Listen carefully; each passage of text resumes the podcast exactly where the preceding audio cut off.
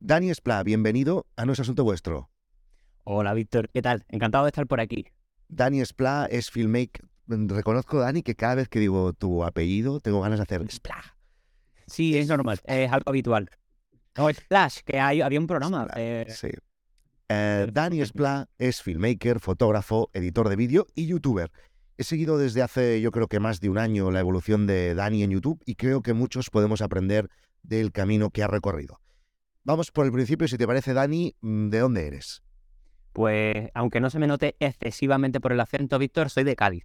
Soy del sur de España. Pero lo, lo dices irónicamente. No, no, no, no, soy de Cádiz. No, sí, ya lo sé, ya lo sé que eres de Cádiz, pero digo, No, sí que te se nota que eres de Cádiz y además está bien. A ver, sí, sí, sí, eso por supuestísimo. Yo siempre digo que, que el acento nunca hay que perderlo. Lo que pasa es que depende, o sea, muchas veces cuando me pongo delante de la cámara, no me suele pasar cuando a lo mejor estoy haciendo algo eh, para otra persona, pero cuando es mío propio, no sé por qué, será por, digamos, el principio, cuando, cuando sí que forzaba el cambiar el acento, cuando me daba un poco más de vergüenza, podemos decir, ponerme delante de la cámara, lo, lo neutralizaba bastante más. Ahora sí, cuando estoy hablando contigo, cuando estoy hablando con cualquier otra persona en un directo, ahí doy rienda suelta. No tenemos que cambiar el acento que tenemos, es el que tenemos, es el que nos han dado, es el con el que hemos eh, nacido, con el que hemos crecido y tiene que estar dentro de nosotros. Y es el acento, es como una lengua, es como... Lo tenemos que tener. Hay muchas otras cosas que tenemos que cambiar, el acento no. Em, eh, y, ¿Pero vives en Cádiz? No, no, no, vivo en Madrid. Ah. En Madrid desde hace cuatro años y medio, cinco. Creo que Vale. para cinco. ¿Vale? ¿Puedo preguntar por qué hiciste el cambio? ¿Por qué te fuiste a Madrid? Pues me fui a Madrid porque empecé a trabajar para Shataka. No sé si esa parte, digamos, la, la sabes de mí, pero Bueno, yo, te la voy a preguntar ahora, sí. pues eh, me vine porque uno de los requisitos para trabajar para Shataka era al poco de empezar, al principio empecé allí desde Cádiz, pero al poco de empezar eh, venirme para Madrid, me vine para Madrid, ya me quedé aquí, porque mi, mi pareja, mi novia, sé que se, digamos, encontró trabajo aquí, ya también es de Cádiz, y aunque yo ya puedo irme desde hace ya bastantes años, al año y medio más o menos de estar aquí, ya nos quedamos aquí. Muy bien. ¿Y qué formación tienes y cómo llegaste a lo de filmmaker, fotógrafo y editor de vídeo? Pues siempre lo digo, aunque la gente no se lo cree, no tengo absolutamente ningún tipo de formación con respecto a temas de filmmaking, de fotografía, ni, ni nada por el estilo, ni producción Sí. audiovisual. Yo soy ingeniero químico, yo estudié la carrera de ingeniería química, eh, hice un máster de gestión integral del agua para trabajar en depuradoras y Hostia. plantas, plantas de este tipo. Sí. Lo que pasa es que cuando creo que era cuando estaba en segundo de carrera, empecé a hacer el canal de YouTube. eh, empezó a gustarme muchísimo. La carrera no me dejó de gustar nunca. No, no soy de esas personas que, oye, es que durante la carrera encontré mi verdadera vocación y, Sí. y tal. Pero entonces, bueno, yo seguí y a medida fueron evolucionando los, dos los dos procesos y al poco de terminar el máster, ya pues se me dio la oportunidad esa de, de trabajar en Chataka. Entonces, pues lo dejé ahí aparcado la parte de ingeniería y aparcado se quedó. Pero, eh, ¿y cuando abriste el, canal de YouTube mientras estabas en la carrera de química, el canal de YouTube iba sobre depuradoras o sobre qué iba el No, canal? no. No, no, no, no, no. Iba eh, sobre tecnología. Yo empecé hablando de Vale. tecnología. Es más, el canal empezó llamándose Mi Tecnotube. Ujú. Estamos hablando de hace ocho años, ¿no? ¿Visto? Sí, siete, ocho años, sí. Por ahí andará. Nunca me acuerdo exactamente de la fecha. ¿Y qué hacías en Shataka? Eh, pues en Chataka hablaba también de tecnología. Eh, mi canal sí que fue dando algunos vaivenes. eh, empecé tecnología en general. Luego me especialicé en la parte más de Apple porque es una marca que siempre me ha gustado. Entonces, pues empecé a hablar más centrado de eso, sobre todo cuando en Shataka hablaba más general para que no hubiera tanto problema. Siempre hubo ahí cierto. Obviamente. Rifirrafes, sí. No, Bueno, rifirrafe, sí, eh, algo por el estilo Vale. pero completamente entendible, porque al final hablaba de las dos cosas de lo mismo. Y pues justamente después pasé a trabajar para Luput, eh, que era, es otro medio del grupo de. Sí. Ah, y durante ese año y pico tal, ya empecé a hablar de temas de filmmaking, eh, sobre todo de, de edición de vídeo y de grabación de vídeo. Vi que me gustaba mucho, yo siempre he intentado hacerlo lo mejor posible, lo más profesional posible para el tiempo y los recursos que he tenido. Y ya me quedé hablando de eso. Y justamente cuando dejé el output, pues decidí full time eh, para mi canal de YouTube. Entonces, pues eh, seguí hablando de filmmaking. Hablo de algunas cositas de Apple, pero porque tiene que ver con el programa de edición que yo utilizo, que es Final Cut Pro. Ujú. pero más allá de eso, en tecnología general ya no trato. Entonces, Dani, ahora te dedicas única y exclusivamente a tu canal de YouTube. Efectivamente, desde noviembre, diciembre desde, del 2021. Vale, pero también haces otro tipo de tra- trabajo como freelance de fotógrafo, para marcas, de filmmaker o no, o ya estás completamente centrado en, en el canal. Yo tengo, tengo varios amigos que son filmmakers aquí en, en Madrid, entonces cuando lo necesitan puntualmente sí que acudo, digamos, voy a hacer los trabajos. A lo mejor el año pasado, durante 2022, hice cuatro o cinco trabajillos eh, de tema de filmmaking, de fotografía. No suelo hacer eh, como tal, a no ser, por ejemplo, un acuerdo con una marca, pero a través de mi canal de YouTube que me pida luego imágenes de producto y tal. Eso sí lo, lo hago de vez en cuando. Pero como trabajos como tal externos al canal de YouTube únicamente, poquitos. Puntualmente cuando me necesita alguien. Entonces, tú, perdona, ¿eh? a ver si lo he entendido bien, estabas trabajando en Shataka y llega un momento en que tu canal crece a nivel de números tanto que dices, uy, ya me puedo dedicar a esto. Entonces deja Shataka. ¿Esto fue así? No. Vale, a ver, ¿cómo Eh, fue? Te, te hago el resumen. Trabajo para Shataka y mientras mantengo mi canal de YouTube. Sí, Eh, por X motivos, dejo Shataka, me voy a el grupo de selección a, sí, a trabajar para el Output sí. y durante ese proceso yo sigo aún trabajando en mi canal de YouTube y llegado un momento, si quieres ahora te cuento con más detalle, digo, tengo bastante público de Final Cut Pro Sí. y aunque el canal de YouTube me da, aquí se podían decir cualquier tipo de palabras malsonantes, ¿verdad? Hombre, por supuesto. Y además te, te doy puntos cada vez que digas algo, una palabra. Vale, pues, pues me, lo- me los voy a ganar todo. Eh, como el, ca- el canal de YouTube, mm, lo que es AdSense, eh, me paga una mierda, Sí. una mierda, vamos, te podría decir 400 euros aproximadamente Sí, para pagar autónomo y no sé con las franjas nuevas. Me coordina con lo, me, me concuerda con lo que, por ejemplo, nosotros ganamos en Nordic Wire, que tenemos la mitad de suscriptores que tú, ¿no? Tenemos unos 40.000 y, y facturamos unos 230 euros, una cosa así. Efectivamente, pero un canal de YouTube es una muy buena puerta a eh, cierta- Claro. a otras ciertas cosas. Entonces yo, digamos, lo que hago, lo que hice en ese momento, sabía que tenía muchísimo público. Es más, si no me equivoco, y no lo digo por fardar, eh, soy el primero en España sobre Final Cut Pro, que aunque es bastante nicho, pero está bien. Sí. Entonces dije, me lanzo, tenía dinero guardado, saqué mi primer infoproducto a mediados de diciembre, que Sí. un curso de, de Final Cut Pro, y mm, eso, eso y otra serie de, digamos, de cosas, de acuerdos con algunas marcas y tal, es lo que me ha mantenido hasta ahora, pero por lo que es por YouTube, gano una real mierda. Vale, sí, es lo que estaba viendo, ¿vale? O sea, si vais a daniespla.com, tiene eh, cursos, te- tienes cursos de eh, curso Final Cut Pro, guía de una cámara que no sé cuál es, eh, otra guía de una cámara, etcétera. Entonces, ahora sí, si, si te pregunto los porcentajes de tus ingresos, eh, ¿de dónde vienen? ¿Cuá- ¿Qué porcentaje viene de YouTube? ¿Qué porcentaje viene de las marcas? ¿Y qué porcentaje viene de lo que ganas con los cursos? Vale, no lo tengo medido al 100%, Sí, vaya, más o menos. por, su- por supuesto. Perdonad, que estoy súper resfriado. aproximadamente será un 80% de los infoproductos. Sí. aproximadamente.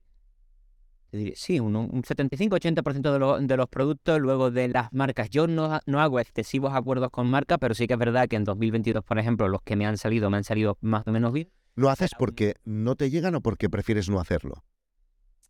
Por ambos dos, porque lo que me llega no me atrae y soy muy, muy, muy, extremadamente muy selectivo con las cosas que, que saco en, en el canal. Entonces mm, hago muy, muy poquitos. Si me llegasen más o yo contactase con ciertas marcas y me dieran, eh, digamos, eh, trabajásemos juntos, sí que lo haría, sí que haría más acuerdos, pero eh, lo que me llega no me suele cuadrar demasiado.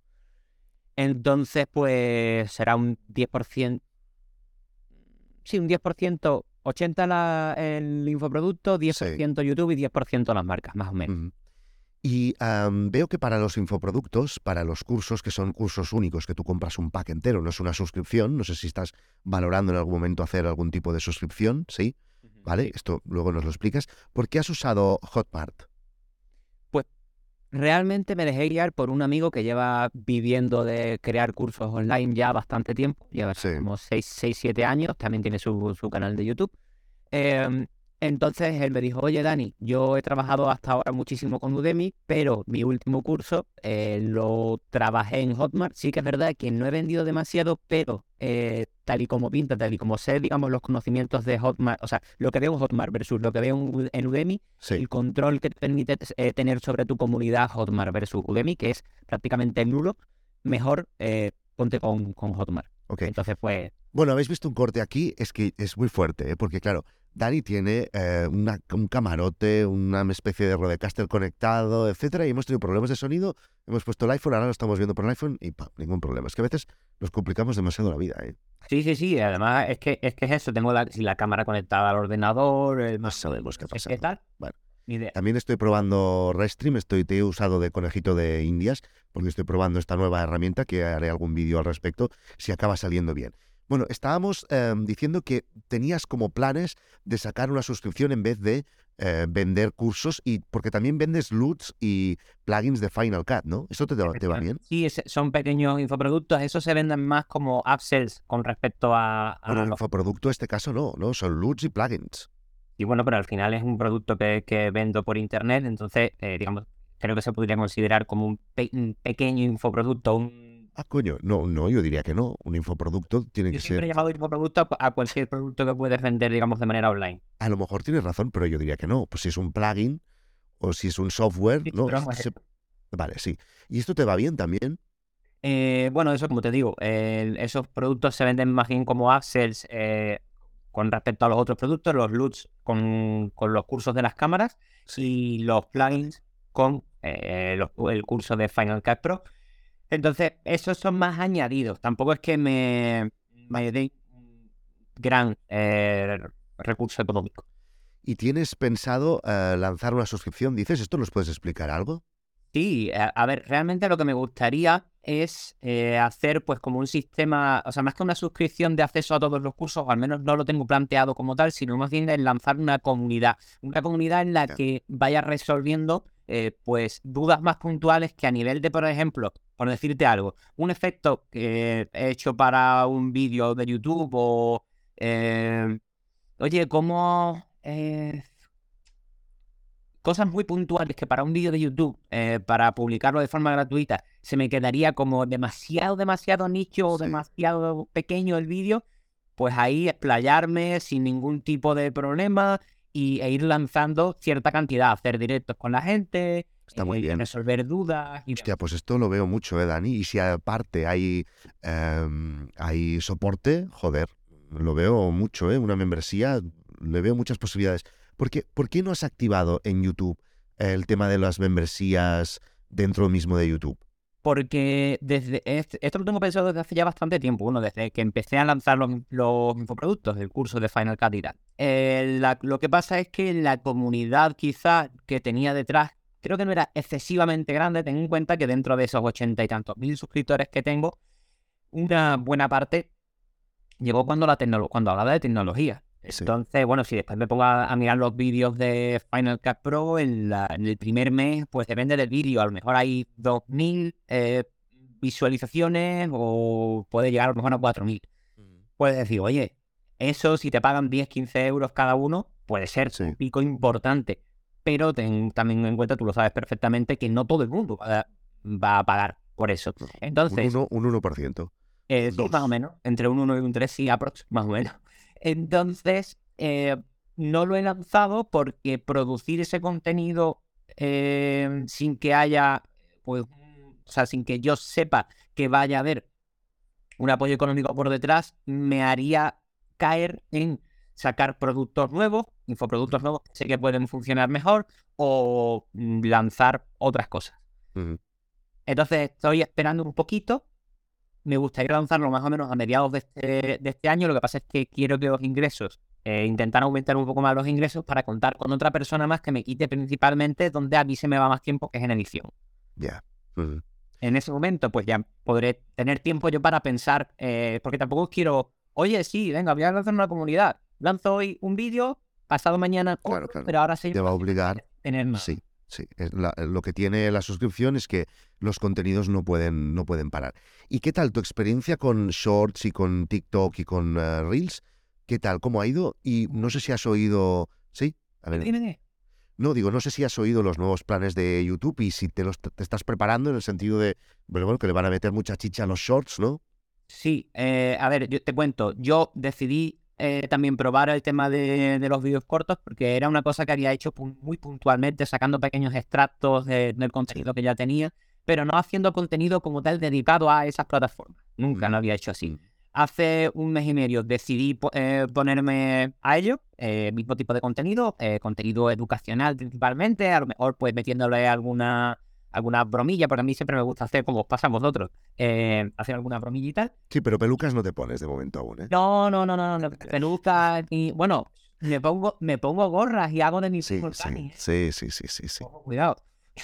Pero, pero eso, ese tipo de contenido y en un mes creo que subí desde 4.000 seguidores, por ejemplo, en Instagram hasta 26.000. Joder. Sí, gané como unos, unos 22, unas 22.000 personas dentro de Instagram. En TikTok ha ido más lento, extrañamente, no lo sé por qué, unos 12.000 más o menos, 10, 12.000 personas. Y siempre que no he dejado que pase una semana entre publicar el último vídeo, o sea, manteniendo la constancia dentro de, de los vídeos verticales, me ha ido muy bien. Ahora me he llevado hasta esta semana última, porque no he podido con el tema de los Mac nuevos, em, me he llevado publicando más, más vídeos y ha empezado otra vez. Ahora mismo estaré aproximadamente, por ejemplo, en Instagram entre unas 500, 600 personas nuevas diarias. ¿Y en Shorts qué tal? George, muy mal. Muy mal. No le pillo el, el- el truco. A Instagram creo que eso lo tengo bastante pillado. O sea, el cómo funciona el algoritmo. Em, TikTok más o menos. Y en Short Mm. absolutamente nada. Salvo dos, tres puntuales que sí que han pillado un poquito más. En Short no, no le pillo el tranquillo todavía. No le he dedicado todo el tiempo que se merece. A ver si con estos cambios que dicen que van a pasar ahora, bueno, de hecho de- decían eh, mediados de febrero, Pero A ver ¿a qué si- te refieres a nivel de, de monetización? sí, pero, pero no solo por lo que por lo que me han explicado, que yo he hablado con gente, que ha hablado con gente de YouTube, eh, no solo es que van a activar todo el tema de la monetización tal y como me han explicado, sino que el algoritmo lo van a cambiar y van a meterle mucha más chicha y van a salir mucho más y van a cambiar la la, la, La la- forma de visualización. forma de visualización, interficie dentro de las apps para que a la gente le salga más shorts y incentivar el consumo de shorts. Bueno, no sé. Entonces supongo que eso los creadores lo notaremos de, algún- de alguna manera. Sí, eso teóricamente sí, pero también te digo una cosa. O sea, yo creo que el usuario que entra dentro de YouTube, por mucho que YouTube pretenda que, que sea diferente, el que entra dentro de YouTube entra para ver un vídeo largo y no Sí. entra para ver un vídeo corto. No. Entonces, mm, creo que ahí va. eh, O sea, me parece, me da la impresión de que YouTube podría trabajarse mucho más la parte, y sería más cómodo para ello, trabajarse la parte de los directos, con todo el, revue- el revuelo que ha habido desde Navidades, un poquito antes de Navidades, con lo y tal, Sí. hasta ahora, podría trabajárselo muchísimo mejor y le, salía, le saldría muchísimo más fácil antes que trabajarse tanto los vídeos cortos. Sí, sí. Porque al Oh. final lo que van a hacer es llenar su plataforma de personas, si lo consiguen, ojo, llenarse de plat- eh, su plataforma de personas que quieren consumir contenido corto que se va a pagar peor, tanto para YouTube como para el creador. Eh, digamos, visita versus visita, el impacto no es el mismo para los anunciantes. Sí, sí. Y- van a cambiar. Y luego que esto entiendo que acabarán haciendo algo, aprovechar algo que para sí que entra a los usuarios a YouTube, que es para escuchar podcast. La gente entra en claro. YouTube para escuchar podcast. Bueno, pues que nos den herramientas para que realmente que ello se parezca un poquito más a, a un podcast. Esto estaría muy bien. Yo creo que todo esto lo acabaremos viendo eh, durante este año. Vamos a ver cositas en YouTube. Todo apunta a que va a pasar así. Oye, Dani, si te pregunto em, qué planes o cómo te gustaría estar en dos años, por ejemplo, eh, en el tema del canal, etcétera, ¿qué me dirías? ¿Qué, ¿Cuál sería tu ideal? ¿Te refieres a nivel de números o a nivel de planes? Como tal. Por ejemplo, pues me gustaría estar en 500.000 y tener una escuela de suscripción, bueno, no sé, o la comunidad, ¿sabes? Pues mira, precisamente a mí lo que me, lo que me gustaría hacer, yo voy, eh, digamos, mi público objetivo es- son creadores de contenido como tal, que quieren mejorar su contenido. Al final, para diferenciarse, lo único que puedes hacer hoy en día en el que no puedo coger un teléfono porque estoy emitiendo con el teléfono, pero vamos a imaginarnos que esto es un teléfono, eh, en el que cualquier persona con esto eh, puede crear contenido, la única manera es dar el salto para ser eh, diferente en cuanto al respecto a calidad o Sí. ya el contenido que ofrezca cada uno. Entonces, mi idea es crear una especie de escuela, eh, bueno, como tiene Rumbengo, eh, R- Sí, eh, RBG, RBG Escuela, Sí, sí, sí. pero digamos más, mucho más centrada en creadores de contenido. Esa sería mi idea y ofrecerle diferentes cosas a, a esas personas y que cada uno se quede en el punto que, que a ellos le, que ellos quieran. Y también eh, a nivel de números, pues más que números como tal, porque los, el nivel de suscriptores tampoco eh, afecta excesivamente. A nivel de visitas sí que, sí que afecta más por el tema del dinero. Pero me gustaría estar gan- ganando lo suficiente como para yo seguir dedicándome obviamente a lo que estoy haciendo, pero sí que para al menos de aquí a dos años tener una o dos personas más Ujú. que, que me ayuden en la, en la producción del contenido. Muy bien, Dani, pues estaremos, eh, yo te seguiré a ti al menos. Eh, si necesitas algo ya sabes dónde estoy. Gracias por haber aceptado la entrevista a No es Asunto Vuestro, ¿vale? Y si os interesa todo el tema de yo, os recomiendo que sigáis a su canal y todo lo que hace Dani, que si estáis metidos en tema cámaras y Final Cut, etcétera, lo hace genial. Eh, pareces muy simpático y eh, yo me he aprendido mucho y he solucionado algu- algunos problemas viendo tus vídeos, ¿vale? Y si os interesa el tema de los negocios y de seguir a gente que está haciendo cosas muy guays en Internet, ya sabéis que no es asuntovuestro.com. Gracias, Dani. Hasta luego, Víctor. Muchas gracias por haberme invitado. Chao.